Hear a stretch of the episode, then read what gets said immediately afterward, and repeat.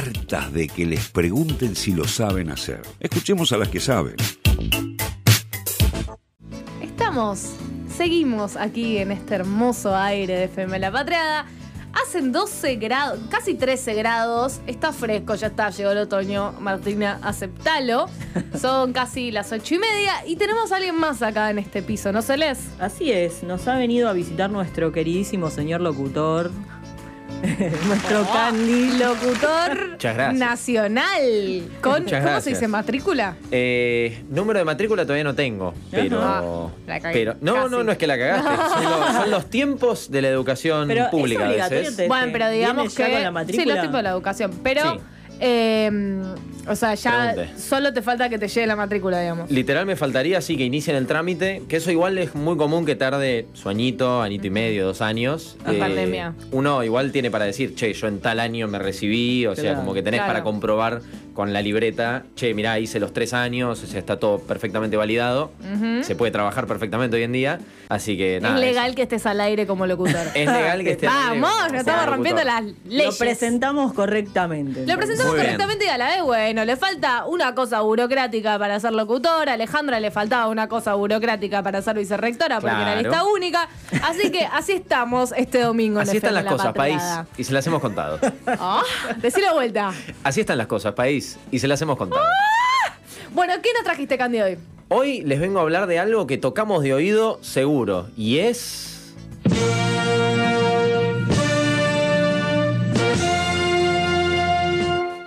Hoy hablamos del himno nacional argentino, nuestra canción patria, como se llamaría. Les voy a contar un poquito la historia y esto comienza el 22 de julio del año 1812. Pónganse cómodos, cómodas en casa, vayan cerrando tranquilos, tranquilas el domingo, porque a poco más de dos años, allá en 1812, de producida la llamada Revolución de Mayo, surgió la idea de que era necesario crear una canción patriótica que expresara los sentimientos de la época y las convicciones por las que se estaba luchando. Por eso, Ajá. el primer triunvirato envió al Cabildo una nota solicitando que se encargara de gestionar y elaborar una imponente y majestuosa marcha para que se cantara en todos los espectáculos públicos y a la que los espectadores debieran escuchar y entonar de pie como símbolo de respeto, cosa que si hacemos un viaje en el tiempo y nos vamos para el 2021, sigue sucediendo cuando se entona el himno nacional argentino.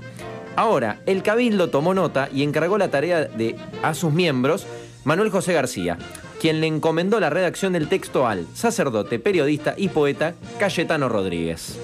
Ahora, sacerdote. quien luego fue diputado en el Congreso Nacional que reunido en Tucumán declaró la independencia el 9 de julio de 1816. La versión que estamos escuchando de fondo, una de las curiosidades, es que es la versión acortada. Ajá. El himno nacional argentino duraba 20 minutos. No, que jede. Y hoy dura 3 minutos Qué 16 intensidad ese segundos más o menos. Imagínate en un partido de fútbol. No, como medio tiempo. olvidate, olvidate. No, literal es la mitad de un partido más o menos. No, pero además 20 minutos, qué nivel de intensidad. O sea, realmente Sí. había muchos sentimientos de época para Sí, totalmente. plasmar Sí. en una letra. Ahora, este sacerdote también, Cayetano Rodríguez, cumplió el pedido y el cabildo le aprobó de inmediato la letra, ordenando que se hagan las gestiones para musicalizarla. Como sucede cuando tenés la letra de una canción, querés hacerle el beat hoy en día. Ahora, la tarea se le encomenda, a decirle beat en ese momento. Che, Blas Parera, ¿me haces el beat? Bueno, el Blas Parera, eh, iba a decir el Blas Parera de esa época. No, Blas Parera, Claro. que era español, fue quien se encargó de generar la música, la partitura que va, iba a acompañar la letra de Cayetano Rodríguez. Elaborada la música, el Cabildo también la aprueba y la canción Patria se entonó por primera vez el primero de noviembre de ese mismo año, 1812, en la sede del Poder Legislativo de esa época, el Cabildo de Buenos Aires. Los himnos nacieron como marchas en el origen de los estados y, a- igual que la bandera, son un instrumento de ese estado. Podemos entonarlo o escucharlo instrumental o oírlo en un estadio con un sonar de eternas letras "Oh, oh, oh". Bueno, siento que es como la sangre que corre por tus venas, eh, siento que es la música que nos identifica en todo el mundo. Este es mi aporte para el programa de hoy de Estereotipas. Mi nombre es Sandra. Sin embargo, la obra no cayó bien en la sociedad porteña. No terminó gustando del todo esa primera letra, esa. más que nada la letra, no tanto la música. Es que larguísima. No solo por largo, no, en ese momento no era un problema el, tema de tiempos, Ah, sino no lo que decía la letra. Y ahora quédense un poquito más porque tenemos también qué tipo de frases estaban. Entonces, no gustó tanto la letra, por ello, al año siguiente, la Asamblea del año 13 decidió reformular la canción Patria y le pidieron, por un lado, a Cayetano Rodríguez que modifique el texto original que había creado, y luego, por el otro, se lo pidieron la misma tarea a Alejandro Vicente López y Planes, con la idea de que elaboren textos por separado y luego los compararan y seleccionaran el mejor. Entonces, ambos presentan sus proyectos y finalmente la Asamblea selecciona el de Vicente López y Planes. Chau, Cayetano Rodríguez, muchas gracias por tus años de servicio. Claro, Cayetano Claro. dijo, ay, otra vez tengo que hacer Otra vez otra tengo que hacer la otra. letra, no solo la hago, sino que encima me la Claro, rechazan. y lo han borrado el mapa. Le confían nuevamente la musicalización a Blas Parera, quien esta vez dijo, muchachos, acá no me meto. Eh, Beso. y digo muchachos porque mujeres había pocas, por decir nulo. Eh, Tomando decisiones. Mujeres había un montón, pero tomando exacto. decisiones había ninguna. Eso mismo. Cero. Entonces, esta vez dice, me parece que en esta no cuenten conmigo. Y hay como un toque de presión, porque la letra que tiene, la letra era, obviamente, independencia. Chau la monarquía española, váyanse a cagar. Obviamente había frases totalmente insultantes contra la monarquía española. Entonces, Blas Parera, al ser español, este dato es muy importante, dice que no. Y bueno, el muchacho termina recibiendo una presión, lo, en- lo envolvieron las dudas y en la presión ya el pedido pasó a ser una orden por parte de la asamblea. Y entonces, atemorizado, Blas Parera elabora velozmente la nueva partitura. La palabra que identifica lo que siento cuando escucho el himno es emoción. Emoción por lo que expresa, porque el himno habla del país, de lo que somos, de lo que nos vemos cuando nos miramos a los ojos, de este lugar al que vinieron mis viejos y mis abuelos con esperanza, de este lugar en el que tenemos tantos proyectos y es emoción por la esperanza, la esperanza sobre lo que vamos a hacer. La nueva versión del himno que habían hecho Blas Parera y Vicente López y Planes tuvo una gran aceptación esta vez, aunque con los años la letra se fue acortando. Dijimos antes que duraba 20 minutos, se fue acortando primero, empezó a durar menos cantidad de minutos, pasó O a sea, 16. Pregunta, pasó a la- 14. esta tercera versión, digamos, o sea, o tercera opción, Sí. duraba 20 minutos. La primera opción de todas duraba 20. Ajá. La segunda seguía durando 20. Ahora, ¿qué pasó con el correr de los años? Se empezaron a eliminar versos agresivos, tales como, y voy a empezar a decir citas textuales, y a sus plantas rendido un león, plantas, no plantas como yo pensaba cuando la leí por primera vez, de eh, lo verde, No, o la- sea, la- plantas. plantado, el león plantado. El- Exacto, plantas de los pies, Claro. en ese sí. sentido. Después, el orgullo del vil invasor y con brazos robustos desgarraron al ibérico altivo león. O también, por último, aquí el fiero opresor de la patria, su cerviz orgullosa dobló. O sea, le rompieron el cuello. Por eso, eran frases, eran eran- frases. Pero qué intensidad, me encanta. eran frases Siempre intensa yo, pero. O sea, acá, Me obviamente, las relaciones internacionales por el culo, porque Claro, obviamente después- era todo bardo. Después llegamos Claro, a un vicepresidente que le pidió disculpas por independizarnos al rey de España, ¿no? Sí, totalmente. Mauricio Macri lo podemos mencionar, me parece, Sí, sí, en un acto sí. donde estaba Ya, igual- Felipe ya, el rey Sí, español, sí. en donde obviamente acá en Argentina le dijo, eh, qué lástima que nos hemos independizado de Mm. la monarquía española.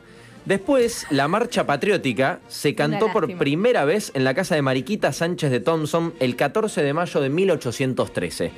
Ella fue quien interpretó las primeras estrofas de ese himno. Ahora, voy a hacer un párrafo aparte. Mariquita Sánchez, quien era conocida por las tertulias que ofrecía en su casa, las tertulias de esa época son las fiestas así en sociedad, y principalmente por ser políticamente activa, por defender valores como la libertad y el desarrollo de la mujer, pero si les parece eso lo podemos charlar en otro momento, en otra columna, para no irnos tampoco po- mucho por las ramas. Cuando siento sonar el himno, inmediatamente me evoca la patria. Es el lugar común donde todos, aún con las diferencias de cómo alcanzarlo, queremos el bienestar general.